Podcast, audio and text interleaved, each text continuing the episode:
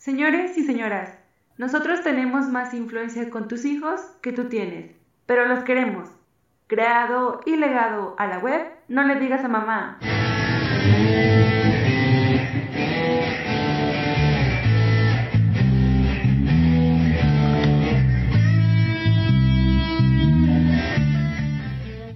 Saludos, terrícolas. Nos encontramos en otra misión más de su podcast No le digas a mamá. Ya venimos llenos de energía, con ganas, o aunque algunos modorros, pero aquí estamos. Y bueno, eh, en esta mesa nos encontramos con...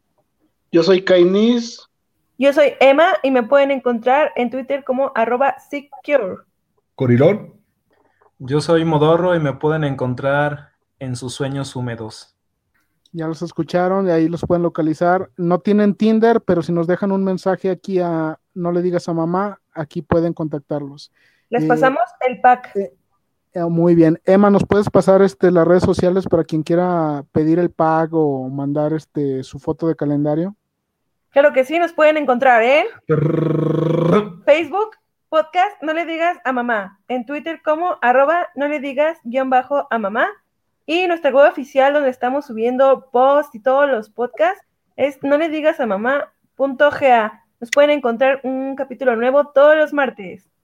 Muy bien. Y bueno, eh, antes de empezar el tema, eh, nada más comentarles que sigan con lavándose las manos y las reglas de sanitización. Eh, ahora sí, Gorilo, ¿nos puedes decir por qué, de qué tema vamos a hablar y por qué vamos a hablar de esto? Pues el tema de esta sesión se me ocurrió justamente antes de ir a dormir y es realmente todo lo que hemos pasado nosotros antes de ir a dormir, ese sueño o esa alucinación que tenemos justamente cuando caemos en los brazos de Morfeo. Por ejemplo, mi anécdota es la siguiente. Estaba con mi morra a punto de dormir, bien acostaditos de cucharita y de repente yo pensaba que todavía estaba despierto, veo justamente a un gorilita Sí, un gorita justamente en el burro de planchar.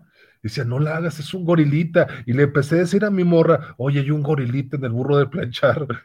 Y mi morra dijo, no, estás dormido. Y dije, ¿cómo que estoy dormido? Si hay un gorilita en el burro de planchar, está caminando y haciendo, uh, uh, uh". No, entonces, pues yo estaba fascinado con el gorilita. Pero a la, mañana siguiente, mi morra me dice, oye, estabas dormido. Digo, en serio, pero me acuerdo claramente que había un gorila en el burro de planchar. Entonces, ese tipo de anécdotas, el día de hoy, en No le digas a mamá, vamos a hablar de ellos. Por ejemplo, Hugo, ¿tú qué anécdota tienes con los sueños? Con los sueños, bueno, sin contar los sueños húmedos, que ahorita ya son más escasos, ya, voy rebasando el tercer piso. Eh, yo lo que puedo constatar es estas cuestiones de sonambulismo. Uno piensa que no hace cosas, que no se para de cabeza, que no asalta el refrigerador en la noche, pero yo lo que sí puedo corroborar, igual por mi esposa, yo tenía esa duda de que si nada más me movía o gruñía, pero no, me decía que, y justamente fue cuando, eh, eh, unos meses antes de, que naciera nuestro hijo, yo me la pasaba cada noche, cada noche, cada día, eh, así como alguna vez mencionó Kainis de ese sueño de quiero dormir cansado, ¿no?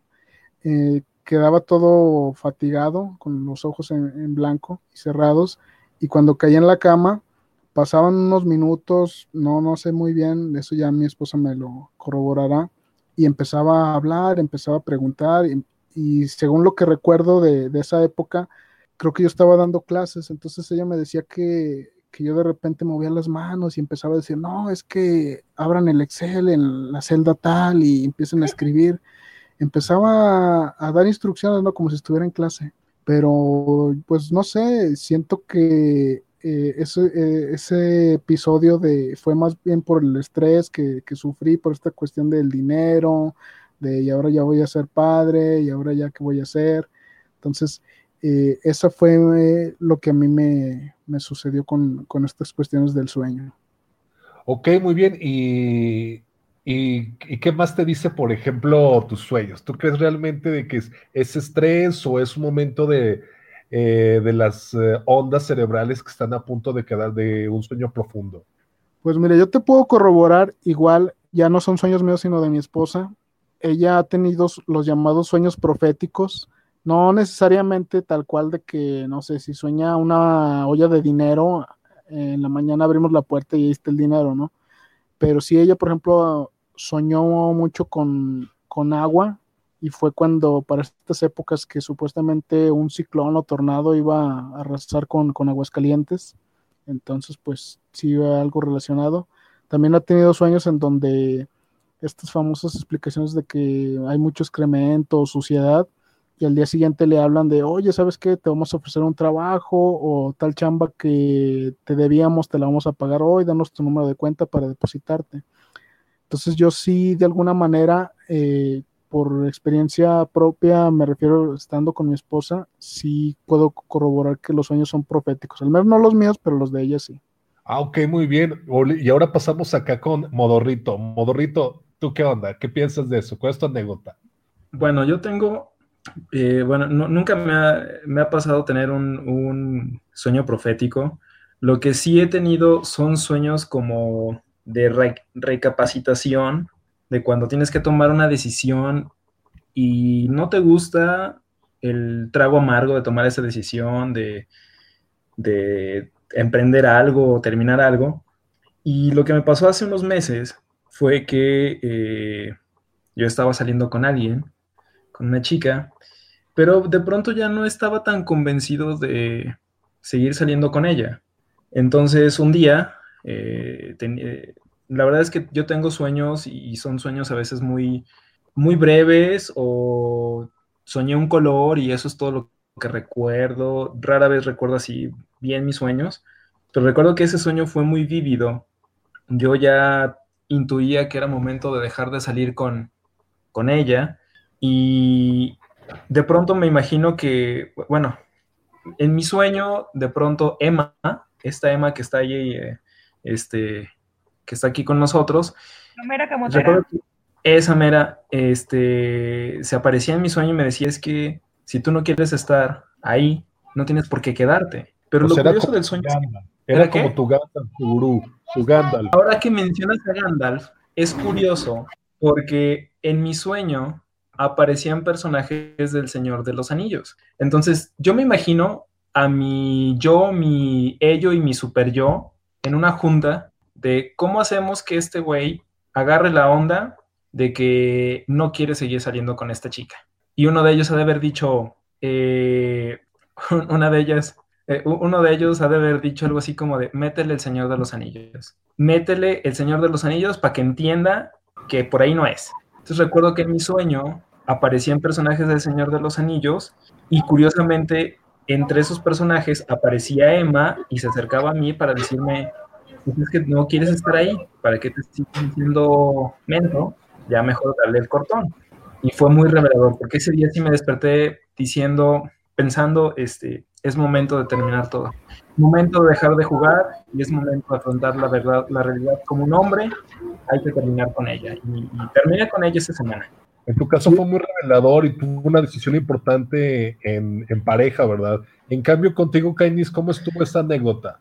Pues mira, un poco la, las, las, dos formas. Primero la de los sueños, o bueno, estas alucinaciones de, eh, en el proceso de, de, agarrar el sueño profundo. Yo sí, yo sí he padecido sonambulismo gran parte de mi vida. Yo creo que en mi casa todos hemos hablado dormidos, mis papás, mis hermanos, yo.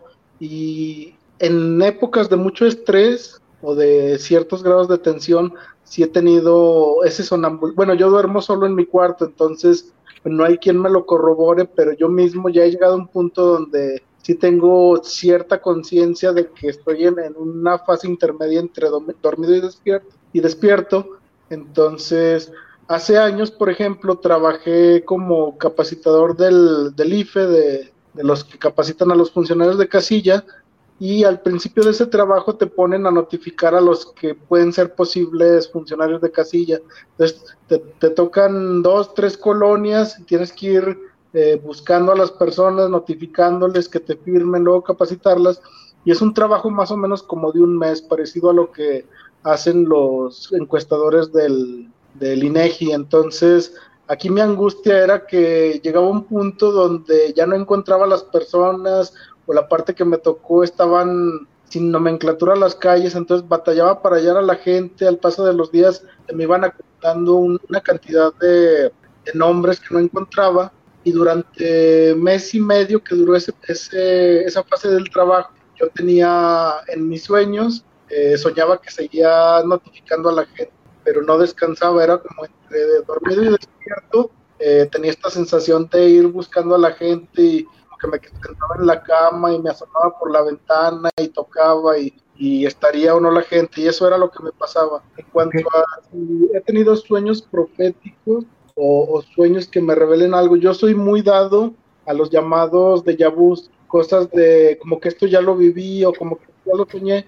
y tengo la teoría porque me ha pasado, dicen que a medida que uno va creciendo te pasa menos a menudo, pero cuando era niño y en la adolescencia me pasaba muy seguido que soñaba algo y al poco tiempo tenía en la vigilia la sensación de déjà vu de esto como que ya lo viví, pero era porque meses antes ya había tenido ese sueño, pero no era tanto como cosas importantes que cambiaran mi vida, simplemente eran situaciones y aunque yo sé que muchos aquí a lo mejor no, no crean en, en esta cuestión, tengo la teoría de que se supone que nuestra alma es inmortal al acceder al mundo de los sueños o al plano de los sueños, esa alma interactúa con su, con su eternidad. En este caso, no, no, no, vemos el tiempo de la misma manera y en ese sentido eh, el alma divaga eh, a sus anchas y podemos tener visiones de, momentos hacia adelante o hacia atrás en nuestra vida. Es un poco lo que, lo que me ha pasado. Ok, y por último está Emma. Bueno, yo siento que, mm, bueno, yo cuando me duermo me voy como gorda en tobogán y duermo mucho porque estoy muy cansada, porque como he dicho y lo voy a seguir diciendo, trabajo en la noche, aunque ya se terminó ese periodo de mi vida. Pero en fin, y bueno, yo sigo soñando que sigo trabajando. Llego súper cansada, muerta y empiezan mis sueños y como que continúa el turno en el que me quedé y cuando me despierto así de golpe, siento que ya me, o sea, como mi casa está pintada de blanco, siento que sigo en el hospital y como de, ¿Cuántos pacientes me faltan por canalizar? ¿Por qué hay tanta sangre? ¿Por qué estoy aquí otra vez en el quirófano? Pues me quiero suicidar, pero esa es una anécdota mía. Y otra es que mi ex marido este, soñaba, estábamos dormidos y de repente se despertó y me dijo, ardillas carnívoras. Y yo, ¿qué? Yo estaba, porque pues en las noches cuando no trabajo no puedo dormir. Y escuché, dije, ah, ¿estoy alucinando? O dijo ardillas carnívoras. y yo dije, ¿qué? Ardillas carnívoras, ahí están, se quieren meter. Y yo no me podía aguantar la risa. Y yo, ¿qué dijiste? Se quieren meter las ardillas carnívoras. Y yo, no hay nada. y pues no lo, no lo sacaba de sus ardillas carnívoras hasta el día siguiente. Y me dijo que las veía con sus dientecitos y que se lo querían comer. Esa es mi anécdota. Muy bien. Y bueno, después de, estas ardillas carnívoras, perdón, digo, de estas anécdotas de sueños, vamos a pasar a las recomendaciones de qué es lo que debemos estar viendo, escuchando, leyendo o bajando de las redes. Y empiezo yo. En estos días, eh, aprovechando los días del home office y utilizando plataformas, eh, les traigo una película de Disney Pixar. Algunos ya la habrán visto en bueno, si es que tuvieron la fortuna en enero en el cine, si no todavía la pueden aprovechar en Amazon Prime Video. Les hablo de Onward o Unidos en español de este 2020 de, Estados Unidos. El guion es de Dan Scallon. ¿De qué trata esta película? Básicamente es un mundo de magia, elfos, brujas, magos, todos estos seres míticos pero ¿qué pasaría si ellos hubieran evolucionado y tuvieran tecnología? Que tuvieran celulares, iPhone, este, internet, camionetas, en fin. Eh, aquí nos habla de la historia de dos hermanos que son elfos adolescentes llamados Ian y Bartley Lightfoot.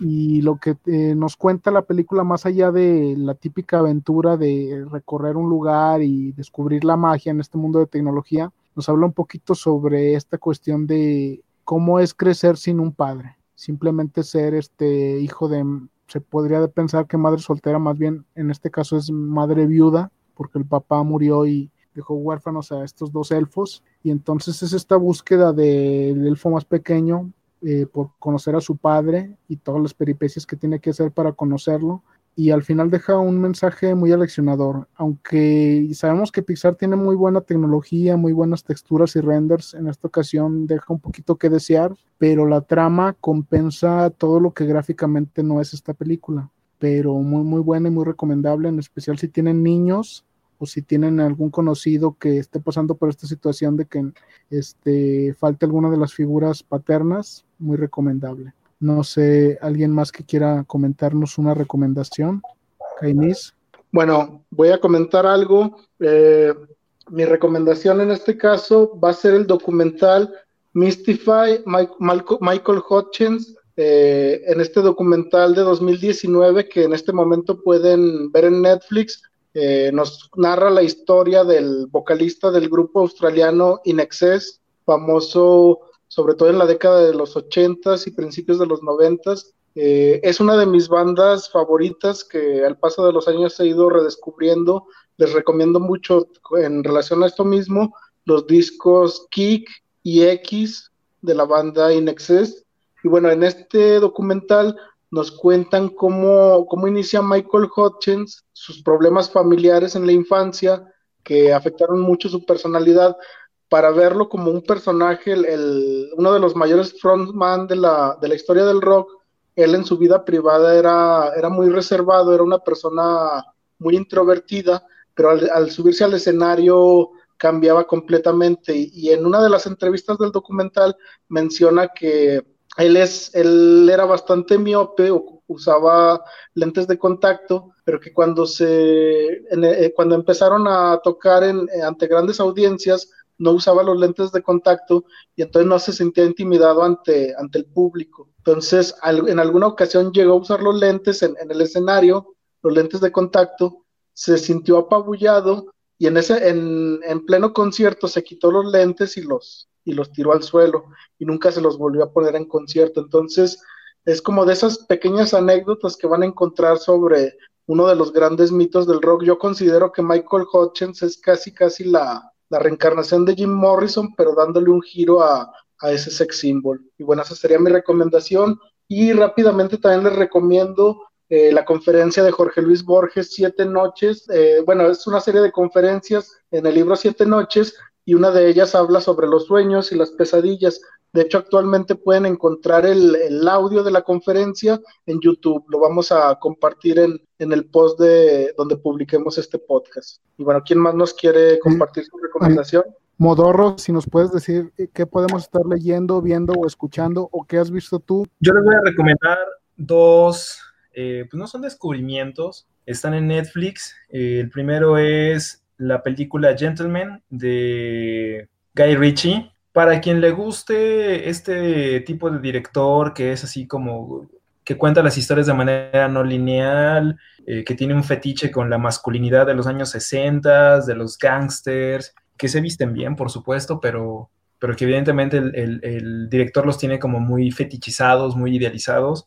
Es una buena película, es entretenida, te das cuenta que Hugh Grant ya no es el, el niño bonito que era en los noventas, ya está bastante madreado por la vida y finalmente le creo sus, interpretaciones de, hombre rudo, ¿no? Eh, está bien, está interesante, está amena, creo que es una buena producción de este director, que nada tiene que ver con su horrenda adaptación de Rey Arturo y Robin Hood, que son malísimas, no las vean. Eh, esta está bien, está pasable. Y la segunda es la serie Kingdom, es una serie coreana que este, algunos dicen que es como una especie de juego de tronos coreano, porque básicamente está ambientada en el siglo XVI, eh, en la corte del emperador de Corea. Hay un, misterio, hay un misterio de si el, emperador ha muerto o no, si el príncipe heredero ya puede ascender o no al trono, y todo eso en medio de una hambruna terrible que lleva a las personas a empezarse a comer entre ellos y a convertirse en zombies. Son dos temporadas de seis capítulos cada temporada, muy buenos, eh, muy bien ambientados. La verdad es que es muy recomendable. Y el tema de los zombies no es el tema principal. Lo más importante son este, las intrigas palaciegas, pero incluso los zombies cambian. Bueno, eh, son, tienen una nueva, ¿cómo decirlo?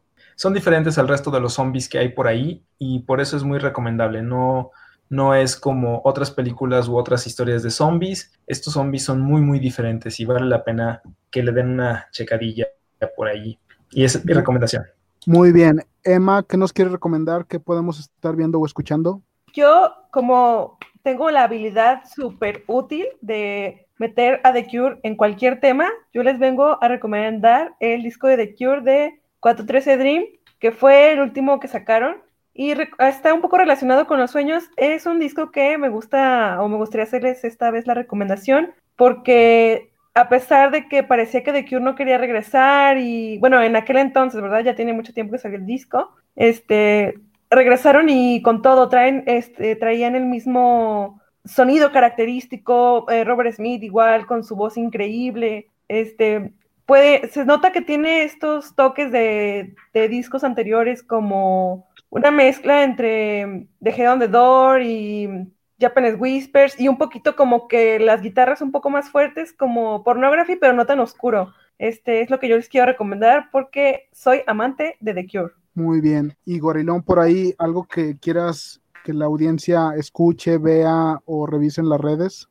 Gorilón dice que está dormido y que está soñando con el gorilita y no va a recomendar nada. O con las ardillas carnívoras. No, ese era mi ex. Muy bien. Bueno, Kainis este, ya nos recomendó también Modorro y Emma. Bueno, eh, antes de despedirnos, aquí me está llegando un mensaje oficial. Creo que viene un mensaje de, de Ultratumba, de la Oscuridad Digital. Si, si, te pudieras presentar, por favor, a nuestra audiencia y darnos nuestras redes de contacto, por favor. Nos pueden encontrar en Facebook como podcast No le digas a mamá y en la página oficial No le digas a mamá.ga y en Twitter como arroba no le digas guion bajo a mamá. Muy bien. Bueno, creo que esa transmisión de Oscuridad Digital no, no se pudo hacer presente, pero pues ya saben dónde pueden encontrarnos y nada más para avisarles que al día de hoy, cuando estamos grabando este podcast, ya estamos en Spotify y en iBox, por si nos quieren seguir desde ahí. Próximamente estaremos en los demás podcatchers, Google Podcasts y iTunes. Eh, cuando estemos ahí les haremos el mensaje en nuestras redes para que nos puedan seguir desde ahí más fácil. Y pues recomendarles que denle una valoración positiva, dennos todas sus dudas y pues por mi parte y la parte del staff es todo. El podcast de No le digas a mamá ha terminado. Este podcast ya se jodió. Nos escuchamos en la siguiente emisión. Adiós.